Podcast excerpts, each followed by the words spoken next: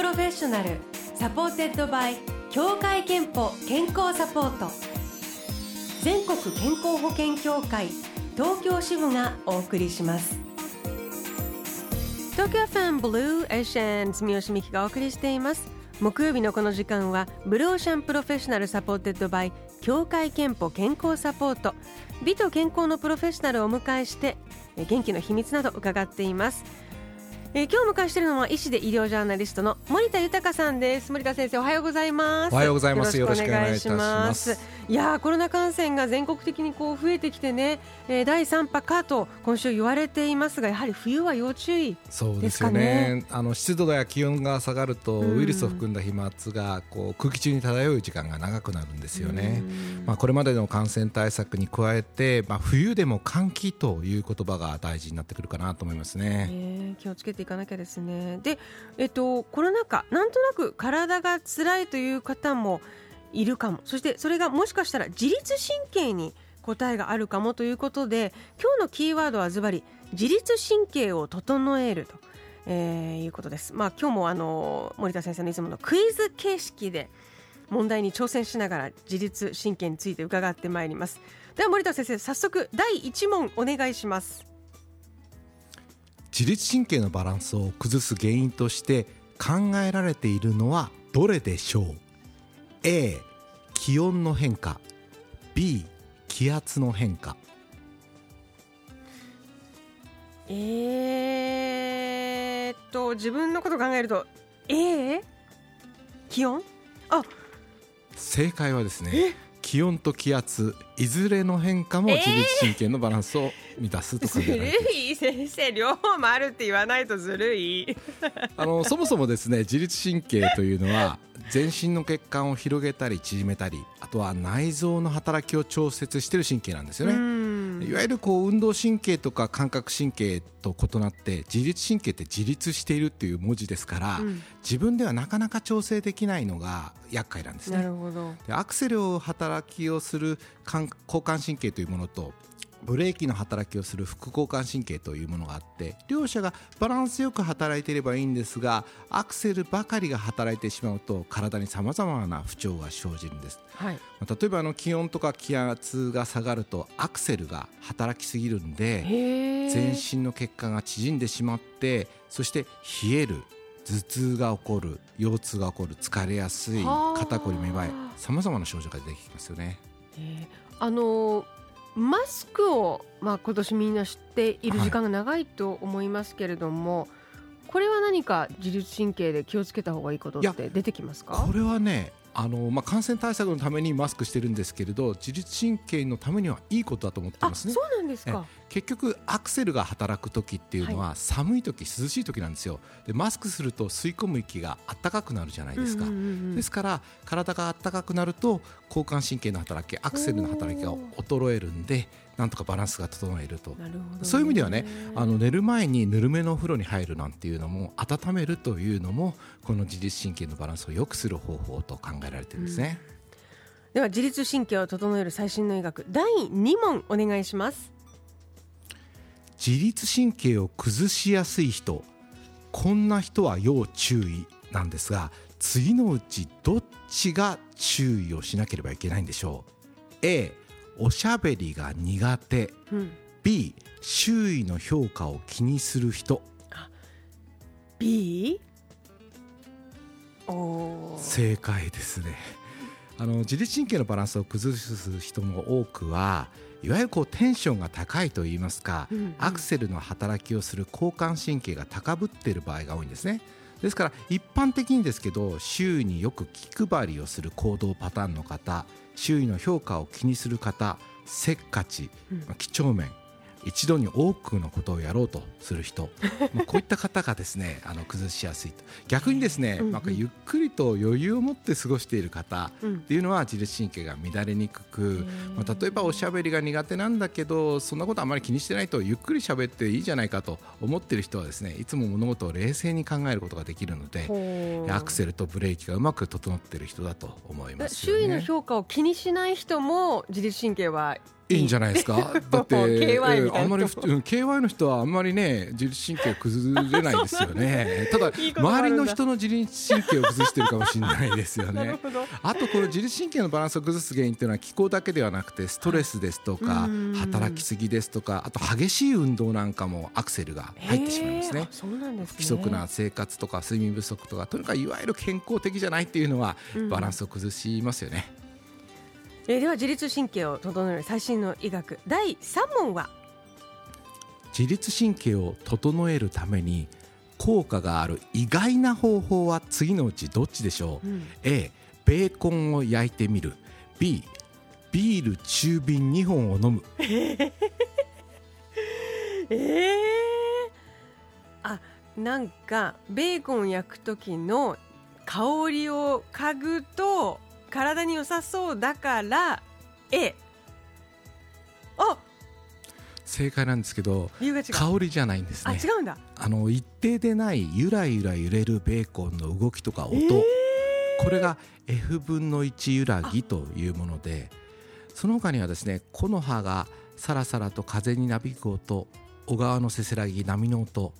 小鳥のさえずりなどもそうでリズムが一定でないんですね。こういったもう自然界のリズムは自律神経を整えてくれて心地よさをお与えてくれると考えられてるんですね。イギリスのデイリーメールによるとベーコンをひたすら焼き続ける動画を見ることでよく眠れるということが世界中で話題になったんですね。面白い。あの私もですねスマホにその動画を入れて寝る前に見るようにしてるんですよ、本当ですか、ええええ。あのこのゆらゆら揺れる炎とかはですね、えー。脳神経やあー心を落ち着かせる効果があるということなんですがこのお酒もですね適量であったらリラックスできるんですけど、まあ、ビールにも2本、まあ、人によっても違いますけれど2本とか3本飲むと交感神経いわゆるアクセルモードに入ってしまいますんで、えーあまり良くないかなと思いますね。F 分の1の揺らぎというとなんか乗り物に乗ってる時にはいあの揺られるみたいなことねよく言われて電車とか車に乗るとなんかつい寝ちゃうみたいな。その通りです、ね、ってことは電車とかで移動してることを味わうのもうん自律神経にとっては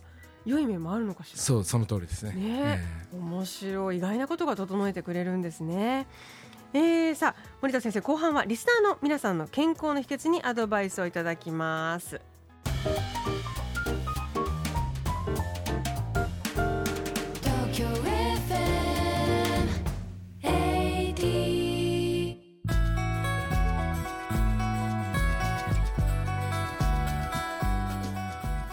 Blue Ocean Professional 医師で医療ジャーナリストの森田豊さんをお迎えして前半自律神経を整える最新の医学の話を伺いました。え後半はリスナーの皆さんの健康の秘訣をご紹介します。森田先生今日もアドバイスお願いいたします。よろしくお願いします。横浜市のおパートアルバイトの女性キューティースマイルさん。私の健康の秘訣は毎日ウォーキングするとか朝一に白湯を飲むとかそういったことも実行しています。でも一番の秘訣は自分に我慢をさせないこと。自分がワクワクすることを日々考えて楽しんで生きることをモットーにしています。ですって。いいお話だと思いますね、うん。あの我慢して行うと何でも長続きできなくなりますしあと最近ストレスがさまざまな病気の発症に関わるということも分かってるんで、まあ、自分がワクワクすることを見つけるっていうのは素晴らしいかなとそれによって質の高い生活が得られるかなと思いますけど住吉さんなんか最近ワクワクすることはありますか？えーっとねそうちょうどねその話ブローシャンスタッフとしててねあの日本橋の上の高速道路をうん。取り除いて下にするっていう工事が着工しええ。始まったんですよ。えそれがワクワクしてます。え、いや いいですよね。そうそういうことでワクワクできるの最高じゃないですか。日本橋のその要はは上に首都高のない日本橋の姿を見られるのが今から、えー、と20年後なんですよ。ああ。だからそこまでそれこそ健健康康でで、え。自分の足で見に行くぞって楽しみにしたいとかちょっと遠い遠いワクワクだったんですけどね。はい。え、素晴らしいワクワクです、はい、えーとそして横須賀市の会社員の女性24歳アスさんからいただきましたのは、えー、と週2回以上の筋トレとアロマテラピーが健康の秘訣ですといただきました。これもですね一見相反するようなものに見えますけれど、うんうん。まあ、筋トレがアクセルだとするとアロマテラピーはブレーキなんで、まあ、自律神経の整えを考えてもいいかなと思いますね。あとあの、まあ、筋トレをした後はですね十分筋肉のアフターケアをしなきゃいけないということで、例えばストレッチをして血流をいっぱい増やしてあげるとかあとプロテインを飲んで、まあ、筋肉のそのいわゆるう源を作る、う栄養素を取ってあげるとか、まあ、こういったアフターケアがとても大事になってくるかなと思います。えーもう一ついきましょうか。府中市の、えー専業主婦姉ちゃんさんからいただきました。よく寝てよく食べる適度な運動もするまた夜なるべく9時以降はスマホのブルーライトを浴びないこと。玄米や、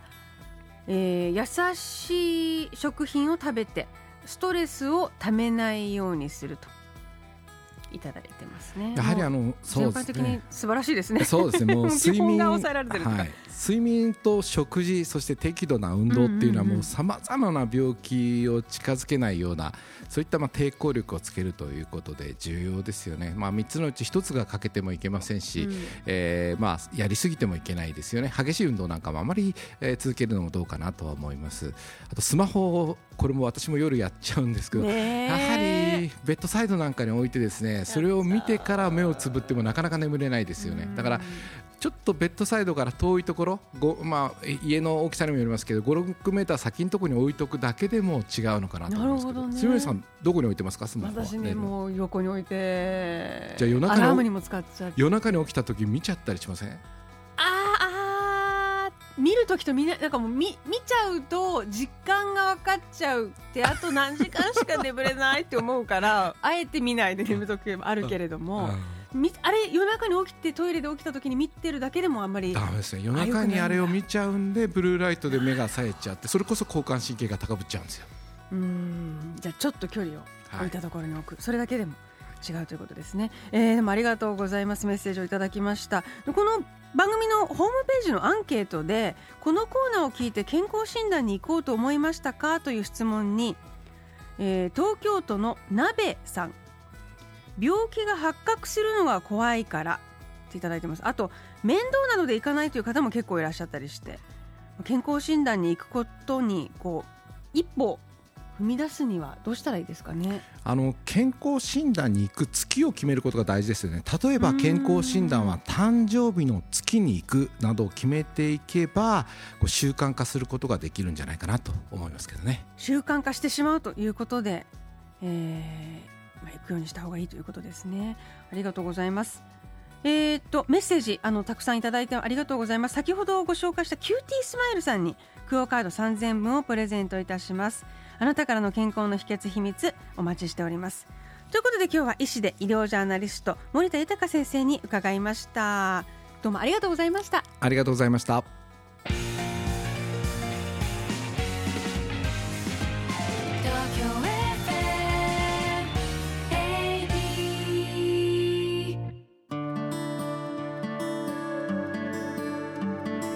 あなたの健康をサポートする協会憲法東京支部からのお知らせです。日本人の4人に1人は糖尿病かその予備軍と言われています。食べ過ぎや飲み過ぎ運動不足喫煙ストレスなど生活習慣の積み重ねによって自覚症状のないまま進行し心筋梗塞や脳梗塞などの合併症を起こす怖い病気糖尿病。協会けんぽでは加入者ご本人様向けに糖尿病やその予備軍を見つける手がかりとなる生活習慣病予防健診をご用意しています。早期発見早期治療のためにもぜひご利用ください。 Blue Ocean Professional supported by 協会けんぽ健康サポート。全国健康保険協会東京支部がお送りしました。